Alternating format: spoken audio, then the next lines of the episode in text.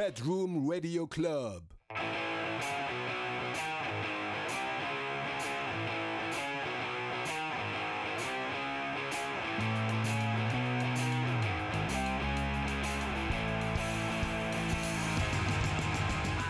皆さんこんばんは。ボーカルの竹地五大ですリードギターのボブです。ドラムの上田健です。今週もやってまいりましたパパコレディオということでねまたこのメンバーでお送りしたいと思いますはい。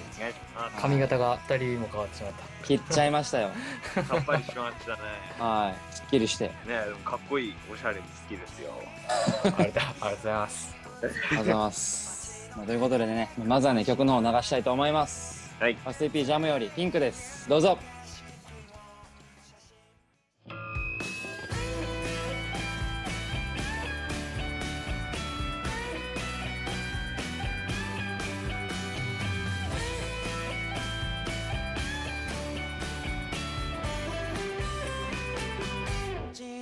くために咲いたピンク色の花をオレンジでじらして巻き戻ししてみる忘れないよ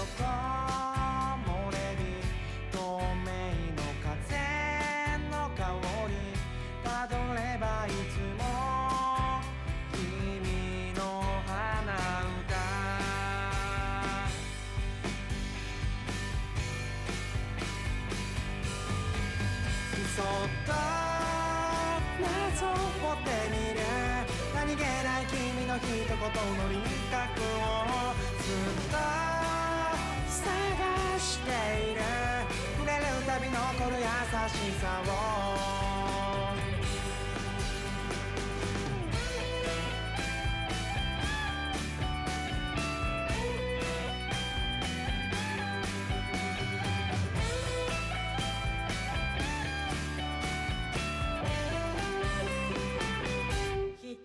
人ではいられ聞いていただきましたパパヤコレクションでピンク。ということで今日はねパパコレのこれが語りたいのコーナーやりたいと思います。イエはい。はい。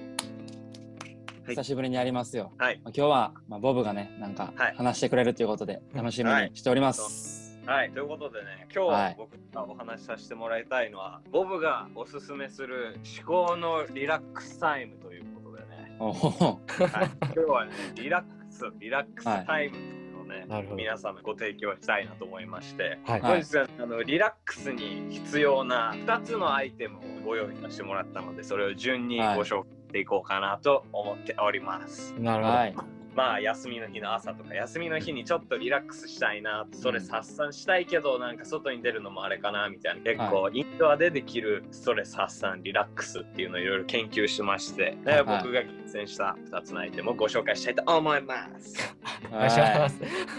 テンション高めですよ今日。20回目なんはい。でそれを20回目ですよパワーコレディオやった。は。ありがとうございます。ということで、ちょっと気合高めでやっていきたいと思います。まず、まず1個目のね、紅茶でございます、紅茶。ああ、紅茶ね。リラックスの定番と言っていいんじゃないでしょうか。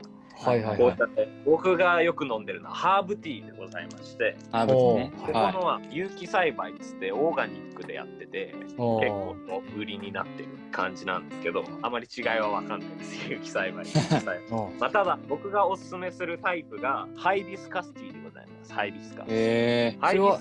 お茶っ葉みたいな感じなの？ティーパッそうそう、クじ？ゃなくて。お茶っ葉で。そうそうそう。ハイビスカスっていうのはビタミン C がすごく多いのが一番の特徴で、結構元気が出る元になるんだよね、ビタミン C ってう。あの香りも結構ちょっと酸っぱい感じの匂いがして、味もちょっと酸っぱめなんだけど、あんまりきつすぎなくてね、一番、うんなんていうの、飲んだ後にね、口の中とか胃の中がすごいいい気分になるんだよね。うんさっぱりさっぱりしていい感じでおすすめのハイビスカスと、はいこれもう開けちゃってるんだけどさっきのハイビスカスをローズヒップっていうタイプと混ぜたのがあるうん。ではいはいはい。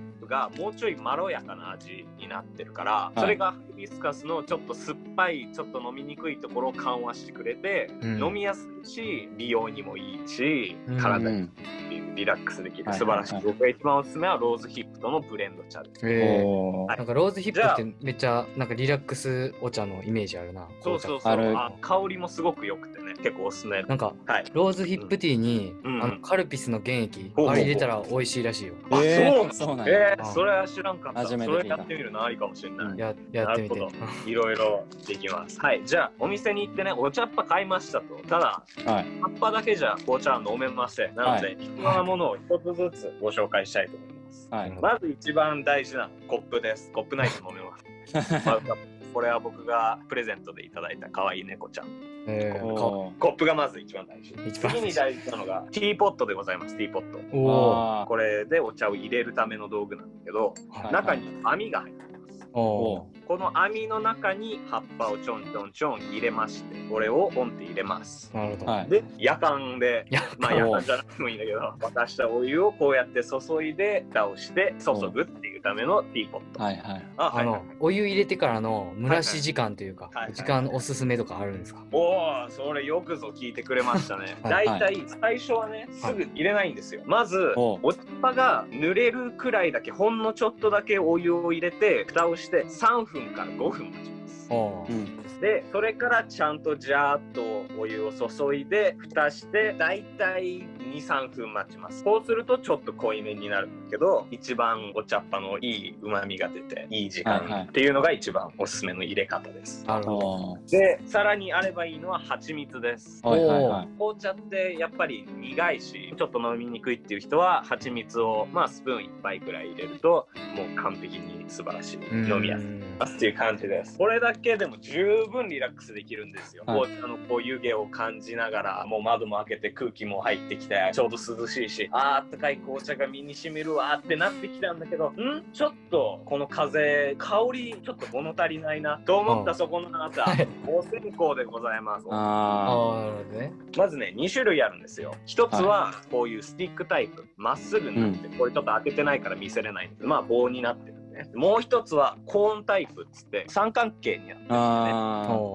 この2つが主流なタイプでお香の時に必要なのは大してあんまりないんだけどあのお香タを使うんだよね。ー。おー。うんうんうん。灰がこうやって落ちるようにおしゃれな人の家にあるやつや。そうあるやつやそうそうこれをこう刺してやるんだけど、形が違うんだよね。スティックタイプは細長いやつを使うんだけど、んコーンタイプはこういうお皿を使うんだよね。お皿にお香立てをポンって置くだけ。なんで僕のおすすめはコーンタイプなんだよね。場所取らないのがいいんだよね。はいはいはい灰がね、バラバラにならないの。このコーンの形のまんま灰になってくれるから、そうか。はいはいはい片付けが楽なんだよね。はあこれはね、もうひどいんですよ。もう全然この溝に収まってくれない。もう机が灰だらけで 全然ダメなんで、おすすめはコーンタイプ。なるほど。はいはいはいで、さっきみたいに道具の説明をすると、とりあえずお香が必要。で、はい僕がおすすめなのは、エコーっていうやつ。香りが3種類あるんで、結構バラエティーもあるから、おすすめです。それ大体いくらぐらいなんですか、これはだいたい1500円いかないかなくらい。ああ。はいはいはで、さっき言ったお香立て。買わなくてもいいんだけど、お皿があればいいかなって感じ。これは300円くらい。で、お香を立てる、あの、お香立てが必要なんだよね。でも、このエコーのいいところはですね、新品のお香立てがついてくるんあ、ですよ。ついてるんやい。おあと最後に必要なのは、ライターですねー。おお。あの本当にあの家の中だからリラックスタイムだからっつって気抜いてると本当に火事になっちゃうんで本当に気をつけてください。火になる。このコーンタイプだといつ燃え尽きたかがすごい分かりにくくて見た目も燃え終わってるのにちょっと燃えてるとかいうのがあってああ。はいはいこれをねそのまんまゴミ箱に入れたりしたもんならうん。火種がゴミ箱でブワーって燃えちゃうからあー。危ないな。一回僕それやっちゃったからあのやっちゃったんや そうそうそうそう。もうブワーって水ぶっかけて処理して。本当に本当に気をつけてください。あの火なんでこれマジで。リラックスタイムといえど気抜きすぎるとあの家なくなっちゃうリラックスする場所なくなっちゃうから。燃え尽きたなと思っても12時間待ってからちゃんとステップにしてください。水とかに消火活動しない。あ消化活動そうそう。それが一番いいや。お茶かけたらいいじっていうお茶かけよう。紅茶かお茶かけて。飲んでた紅茶バーってね。完璧なコンビネーションですよ。はい。完成しましたよ。僕のリラックス空間が窓開けて入ってきた空気がさらにこのお香の空気と混ざっていい匂いをしてる中で手元から漂ってくるハイビスカスとローズヒップの香り。